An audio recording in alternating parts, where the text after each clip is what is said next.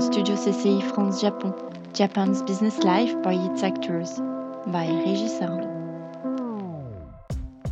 I am here today at the St. Maur International School in Yokohama for the 150 year anniversary of its foundation. It is the first uh, anniversary of this kind I attend in my life. It, it is a very uh, special uh, occasion and I am here with uh, three of the main uh, person in charge of the, of the school today.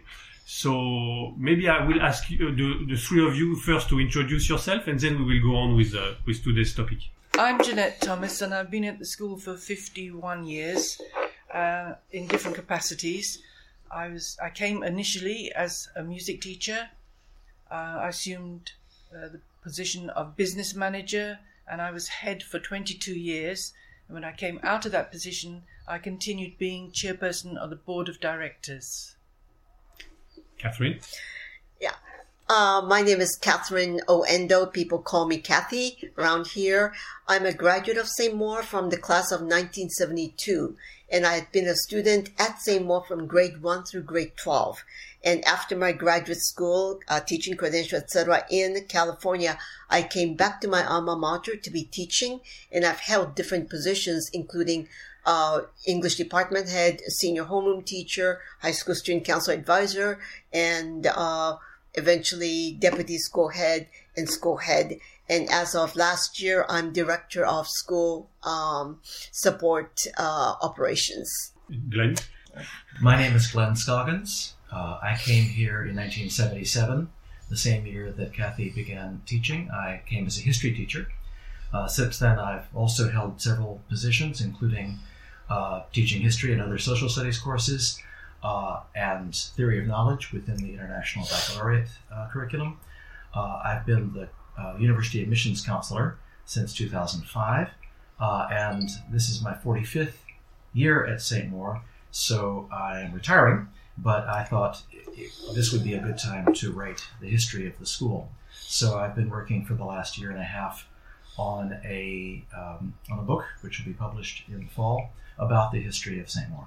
So maybe actually we will start uh, by the beginning. Uh, start by you, uh, Glenn, and, and, coming back on the the history of the of the school. So the, the the birth of the school is actually 150 years ago, which is a very key, uh, important time in the history of, of Christianity uh, in Japan. Can you tell us a bit about the, the beginning of, of Saint Maur?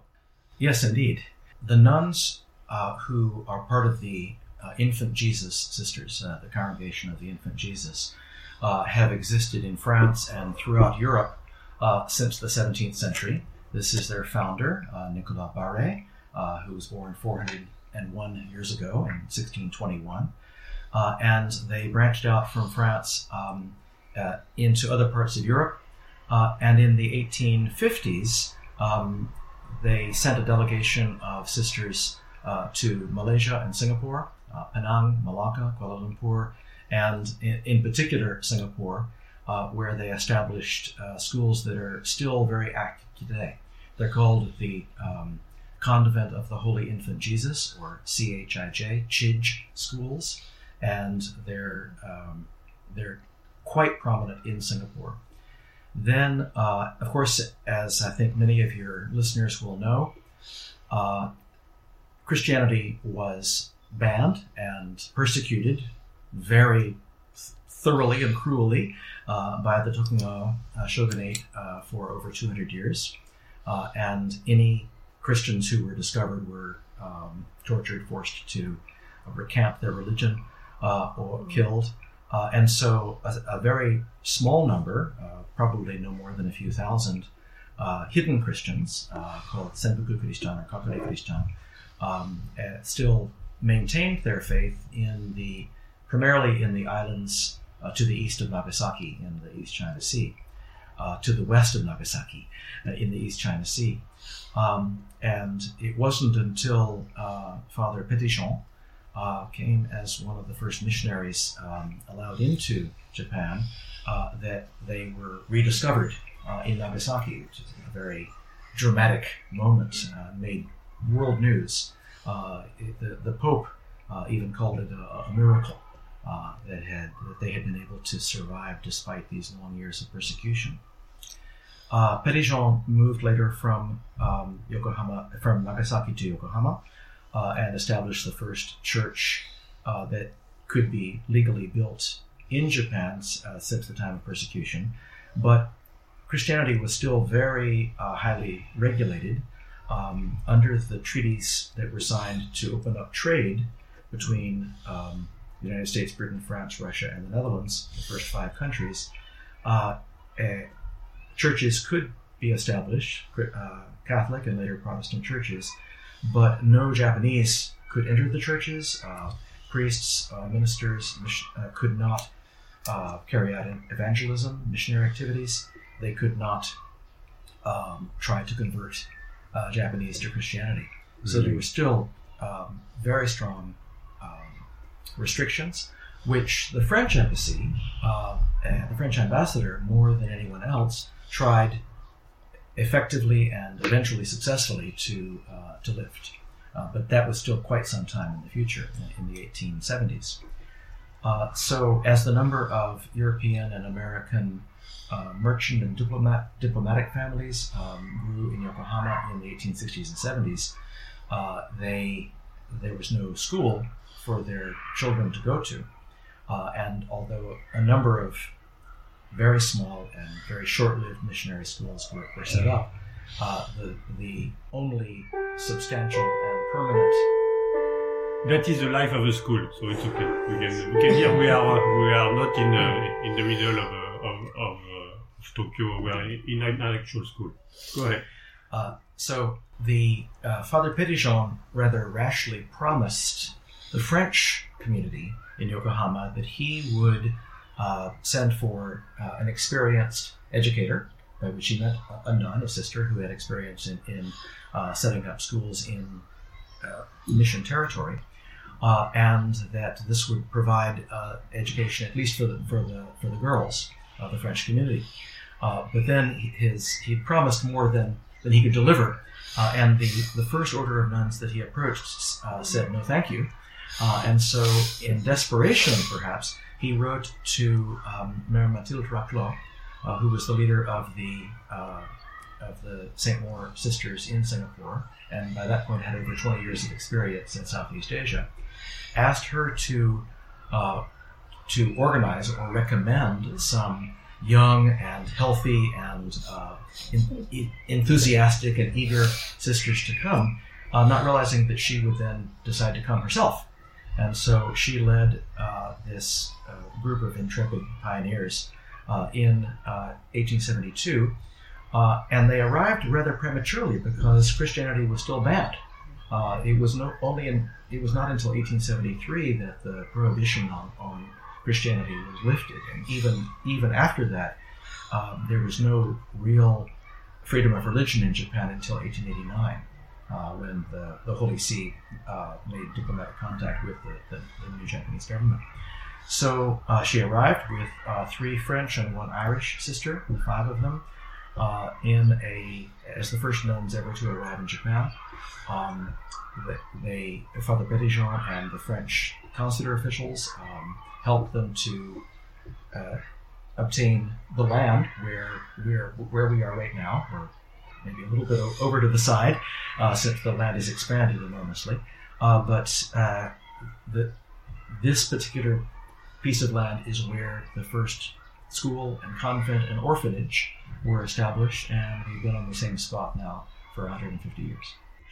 So the uh, the history of, of Christianity uh, is, is fascinating, but the presence of Christianism in Japan is, is still pretty small, right? It's, it's, a couple of percent of people, and yet the the importance of, of Christian institution in education is pretty high in Japan. Statutory wise, we know that Futaba School in, in Tokyo is is famous for for raising uh, children like from the imperial family and so forth. So maybe I can ask you, uh, Janet and Catherine, what what makes I know if it's Christian, we can say value or system or education. What makes it so, uh, uh, how do you say, um, so, um, for, even for Japanese, actually, universally, why, why, why does it make it so attractive and still so, so prominent in Japanese society, would you say?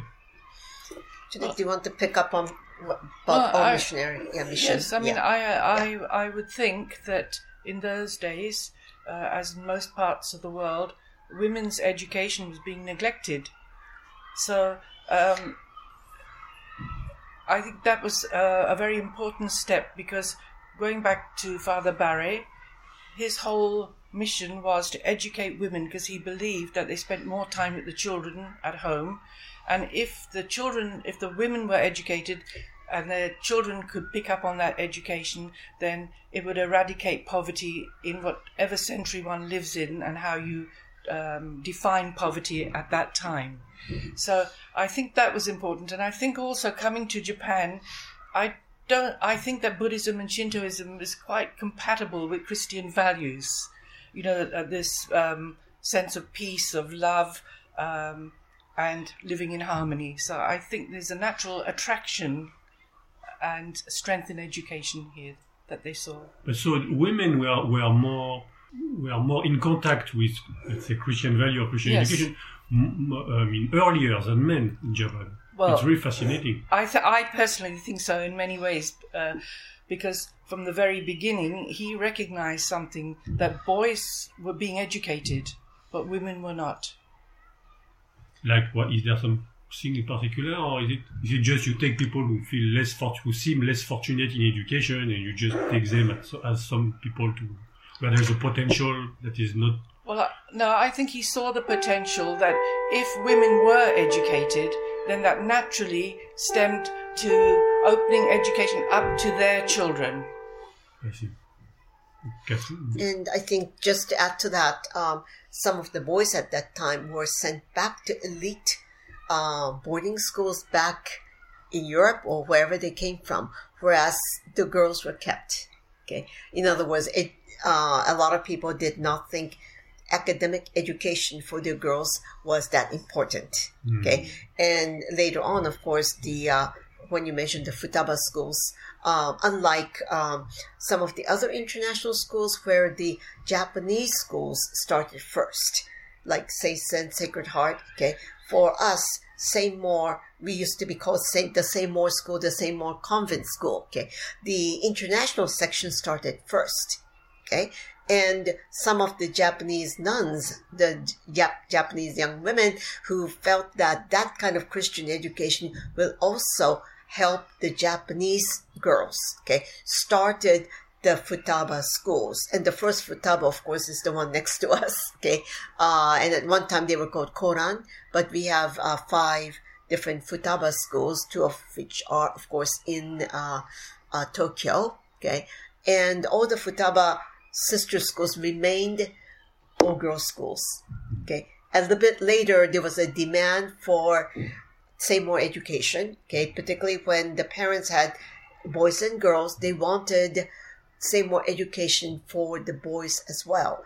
And way before the war, there was a time when uh, we were co-ed, apparently, right? Um, before the the Kanto Before- earthquake, there were Before some the Kanto, boys. yeah, right, because the photographs showed the boys and the girls. Okay, and after Um, the war as well. and and after the war, Yeah, yes, yeah, right, while. right. The bombing had destroyed uh, all of St. Maur and most of our uh, school that was next to us, St. Joseph College. But there were still a few classrooms that could be used, so boys and girls were herded together into those few remaining bombed out classrooms. right? And we remained, uh, well, our sister schools remained an all girls school, okay? And as I said, we started as the English medium school first, a lot of French emphasis, okay? And we did not start like a branch of a university where some of the well known uh, missionary schools in Tokyo have universities attached to them. Okay, so there's a difference between um, some of those um, missionary schools that started where the Japanese versions were first, and for us, the St. Maur Convent School was first, and then the addition of the Futaba schools.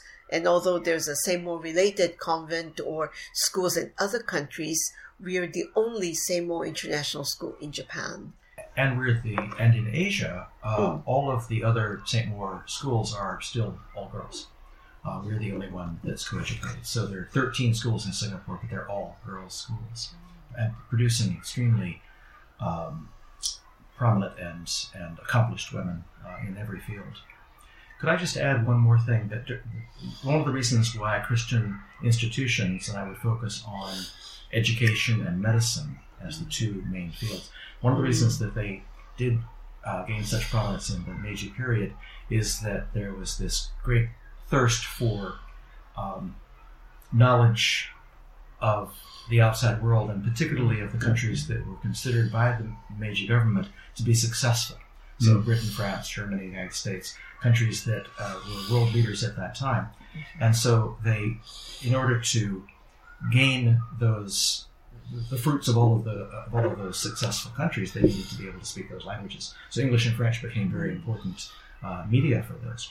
And if uh, anyone, whether they were Christian or not, came into Japan with the the, the goal of spreading Western medical science or uh, Western academic education, uh, then regardless of whether uh, the Japanese wanted to join their religion or not, uh, they wanted to learn uh, learn everything about the West, and this continued for thirty or forty years through the late nineteenth century. So this is why so so many schools have a, a Christian basis, even though the number of Christians in amongst their student body might be one percent or less. Uh, I would guesstimate that uh, the number of Japanese who have been treated at a at a Christian, Catholic, or Protestant hospital, or by a, a doctor trained at a, at, at a at a Christian medical school, or have been at any time in contact with any kind of Christian uh, education from kindergarten on up, I would say that that's uh, 10 or 15 percent of the Japanese population, Really. compared to fewer than 1 percent who actually have become Christians. So, so let's focus on on, on Saint-Maur uh, uh, today. Uh, I know it's it's a hard task to, to do, but how would you? How many students are there? How is the? How do you, would you position yourself um, compared to other schools that are that are of the same, let's say, category? We have about 450 students now. We are our our purpose is to remain small.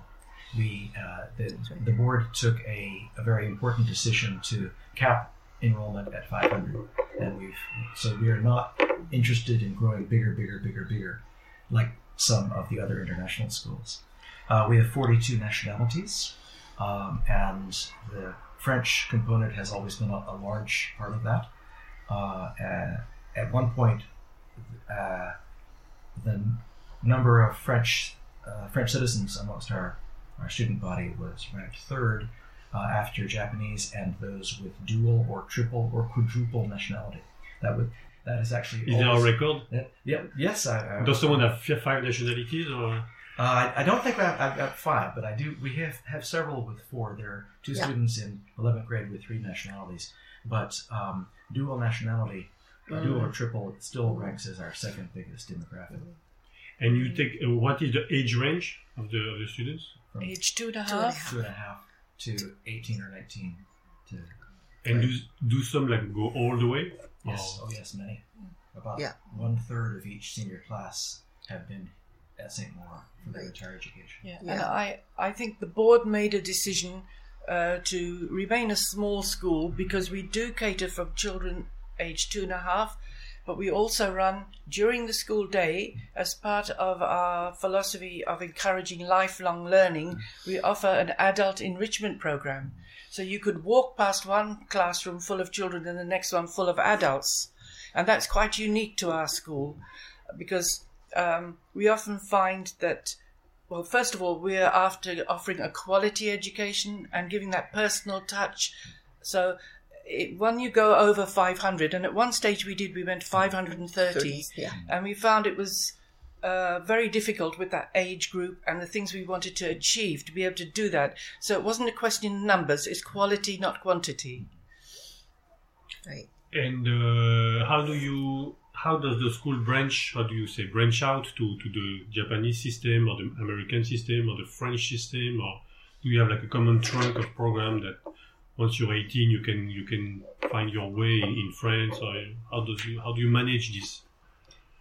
Well, Glenn's the present college admissions counselor, so perhaps he can speak more Um, about that. Our French students, um, well, Gilles will of course uh, talk about the elementary program, but Uh, the French students in the high school who do the International Baccalaureate diploma have their choice of, of uh, many different countries around the world, and several have gone to uh, France and other French speaking countries. What uh, many, though, uh, a larger number have found is that if they go to university in Quebec, they are treated treated as Canadian citizens, uh, and they pay vastly lower fees, tuition fees, compared to other students from outside Canada. And so uh, McGill, uh, Concordia, other uh, Anglophone universities in Quebec um, offer a great English education, but they can be in a city like Montreal, which is bilingual and very exciting uh, culturally. So I think more of our of our French students have decided to take advantage of that uh, opportunity uh, to get a first class Canadian education uh, in a bilingual environment, but at an English speaking university because they're so used to having done their classes in English um, throughout high school. Mm-hmm. So maybe we can we can talk about the, the French uh, part of the program. Uh, Gilles Gory has joined us, uh, and who is, is more specifically in charge of this. Uh, Gilles, good morning. Yes, good morning. Thank you for uh, for having me. The uh, I'm sorry I just arrived a little bit late in the program. So my name is Gilles Gory. I uh, officiate here as a public relations director, and um, I've been uh, tasked at, uh, by the head of the school at the time when I arrived uh, 15 years ago to uh, to see the possibility or not to set up a French school uh, in within the, the, international school.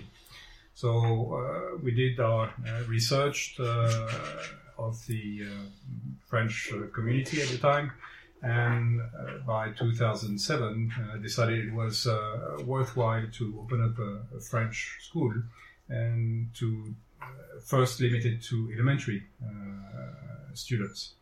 And so later on, uh, we saw Nissan's headquarters moving to Yokohama, um, and Nissan employee also taking advantage of, of the French school program as well as the English school program so that's how I, I got uh, involved uh, with the school, and we still have an elementary school that caters from uh, what we call CP to CM2, which is the first grade to fifth grade in the English uh, denomination uh, style.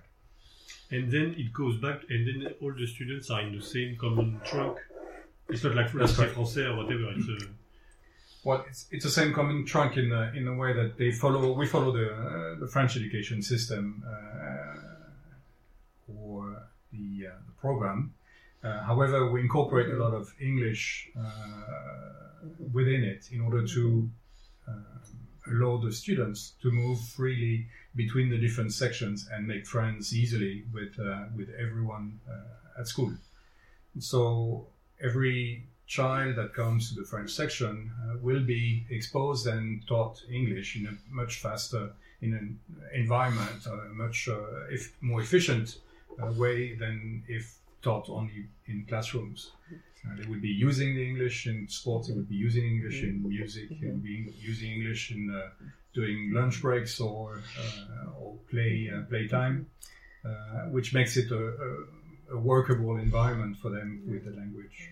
So they're integrated in music, in uh, physical education, PE, yeah. after school activities, in any band programs, music programs. So uh, they get the best of both worlds. They get the, the French education and as well as being able to get a good level of English. So when they get to grade five in the international system, they can either perhaps choose to go to the French school in Tokyo. They're older, they can do the commute, um, or they the majority tend to stay because they've picked up enough academic English uh, through the uh, English classes we give to be able to go to the middle school at St. Maur. Hmm. So I think uh, when we talk about education, we have a lot of expectation, and we all many people believe that education should change, but at the same time, institutions like yours or very old names like Oxford or Yale or Harvard, everybody still wants to go to the same place, even though everybody has an idea about how to change education. So based on your experience, what always remains the same in education, and what what changed or what has changed over the last 10, 20 years? Do you have more like, I mean, is e-learning working? Do you still need the same physical presence of a professor? How do you? What are the consistent? Well, I think our values and our philosophy is the foundation of all. We may interpret it in uh, modern language, but um, that's our anchor, if you like. Uh, after that, I think we do uh, take care to try and uh, predict what the jobs of the future would be. We were the first school, I believe, to introduce computer science IB into the school. Uh, we were very active in robotics because we realized that in just about every professional field, mm. or, well, actually, if you're a mechanic or you're a surgeon nowadays, you need to have an understanding of computer and robotics and those things. So we are always in touch with the reality of now and looking forward. And I think we also value, uh, well, we were, the whole world was forced to look into virtual learning, etc., because of the pandemic. Okay. And it was a blow for our teachers and students at the beginning because they were not used to doing this, creating lesson plans and projecting this on the screen for your second grader, right? And uh, now I think we have learned that there is a way to do that possible hybrid learning. And um, after we had government mandated school closure and the students were able to come back on campus, there's nothing that can really replace that energy, the face to face. You know, there are some good things about Zoom learning, okay, as well. But you feel that in the air, you feel that walking down the hallway, that they all need for their community life, their school experience, okay, which would be total well-being. It's the social side, it's the playtime, it's being able to get immediate reaction face to face, though masked, right, from the teacher, your peers, etc. So we have tried at St. Maur to maintain that personal contact on campus wherever, whenever possible. And oh, well, with positive COVID cases, trying to close only a section of the school or a particular class and keep the rest of the school going. Mm-hmm. And we have to follow the local health um, mm-hmm. service di- uh, directions, right? You are in quarantine at home for a while or whatever. Maybe your close contacts were therefore you've got to do this, that. We are abiding by that and yet trying to keep the campus as open as possible. And you can tell with the number of students that we have as well, the, with the personal touch, when the board decided that instead of increasing more classrooms, this was in the mid 1990s, where there was a long waiting list of students trying to get into more And teachers and parents were saying, come on, build more classrooms. And the board decided, no, let's uh, work on quality education. That's when we built the Fine Arts Center that was completed in 1998. We built the um, Science Center. so instead of more classrooms, okay, where we could squeeze kids in, and economy, as you know, is up and down. And there was a time when there were far less students at the time, okay, and we were really building on what is important for St. Maur. Mm. And one of the important things is, of course, the values, the mission, but also that personal contact, the personal um, attention we give to the students and to their families. Mm. So therefore, the adult enrichment classes for the parents, for the children, uh, Glenn can talk about that. I was the guidance counselor before Glenn, okay, helping the students choose colleges, etc. Okay, give real attention to each of the students when they may have parents who had only gone to Japanese universities or Korean universities or UK universities. They have no idea about the span or, or the expansion of choices for students. So uh, helping the parents see that, helping the students look at options, not just looking at the best colleges, right? Five names that are on the, in the Ivy League. Very often, unfortunately, parents go are there saying, "I will let my student, my child, go to the states if he or she gets into this, this, this, this university." Five names. Mm-hmm. Okay, they don't know what's important for college life. You know, for the students. That's where we give a lot of attention to the students. I would, I would say that you could summarize it as quality over quantity. Mm-hmm. Um, we that's true with the individualized attention. Uh, so rather than building out, we're digging de- deeper in. Um, as Kathy also pointed out, the, the, the investment that we've made uh, in a new building every decade uh, despite the fact that we are on the edge of a cliff and we have we have very few options about where to build. Uh, every building has been an architectural challenge, uh, and the most recent building had to be built literally on the side of a cliff in, in ways that uh, only the miracles of Japanese engineering were were capable of of, of accomplishing. Um, but we did make not only did we make the decision to remain in a manageable size, but also to remain here. And these are our Mm, roots. mm, So when I say digging down, we're when other schools decided to move, and many many have done so, uh, uh, and most recently our nearest neighbor um, moved to a, a larger and Flat. flat uh, uh, area, uh, we decided that this is our brand, this is our, our identity, Mm. uh, that we've been here uh, for 150 years and there's no reason to abandon it. But I, I, don't think because uh, we've been here 150 years that we don't move with the times and look ahead. Because, um, yes, to some extent we offer traditional education when it comes to values, but we are always um, uh, in contact with, with the parents and the community. And as educators, if we can provide a service, we would do so. So we're always moving forward. For example, the adult enrichment classes. There were over 200 uh, classes offered before COVID, uh, where people would come in and, and these were free classes offered by people who had either an interest or a talent or a qualification in something that they could share with others. Uh, we opened uh, a prime time program to cater to children who needed to stay after school because we noticed there are more working mothers nowadays, and also a toddlers group where uh, parents who may have just come to Japan uh, were not members of a club or a church, and the, the, they were babies, so they had no schooling. They were they were not school age, so at least the parents could meet together uh, and have some communication and be integrated into the community. So once a week, we'd open up a facility in the school so uh, people could come and meet other people. And these were not uh, people who had children in the school necessarily. It was for the community. So when you really listen to the community needs, and you can fulfill those through uh, education in the broader sense, not just what takes place in the classroom or with the children, but with the parents and community, that is something that uh, is quite unique to St. Maur's.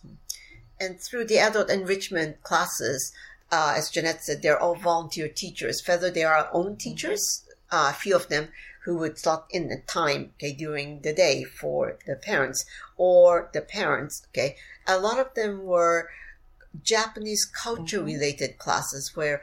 Uh, particularly the foreigners who would be here maybe for one year, two years, or a longer span of time, had never seen how um, the pounding of the, the, the rice to make rice cakes or to a straw thatched Japanese house or go shopping for uh, kimono wearing or whatever. So this was also a way where the members of the community uh, took on the leadership to take them on certain tours or to uh, teach them flower arrangement or you know tea ceremony something that was very so shodo also the japanese brush calligraphy. Yeah those japanese cultural things as well as knowing about uh japan like where to shop etc uh and people when you come to the country and you they don't know where the cheapest and the best freshest you know groceries would be instead of going to a hotel area where it would be very expensive. So in that way while we uh, celebrate the diversity of our community we also provide them a chance to experience japanese culture language etc we also have a japanese language you know um, adult enrichment classes as well. So Well, on this note, I will I will I will close this this podcast. It has gone uh, uh, longer than expected, but it was extremely interesting. so I, I'm sure the listener will find it as interesting as me. Uh, I would encourage everybody to visit your school. Um, the young parents or, or people who don't know where to school their children, or even people from Tokyo because I visited it. Uh, the, the art center is absolutely amazing. I mean, uh, they, uh, the uh, the new cafe you have, what is the Cougar Cafe? Or, uh, the, the facilities are really, uh, it's a kind of of a, of a, it's a kind of Harry Potter. I'm, I'm sorry to say such a, such a huge image, but uh, Harry Potter without the, the tragedies. But uh, no, it's, it's an and it, it opens your eyes on what is what the, the, the availability of education and, and, and, where where a child can go and, and, learn and so forth. So, thank you again very much for this uh, for this for this uh, encounter and uh, happy 150 year anniversary. Thank you. Thank, Thank you. you very much. You listen Studio CCI France Japon. See you soon for the next episode.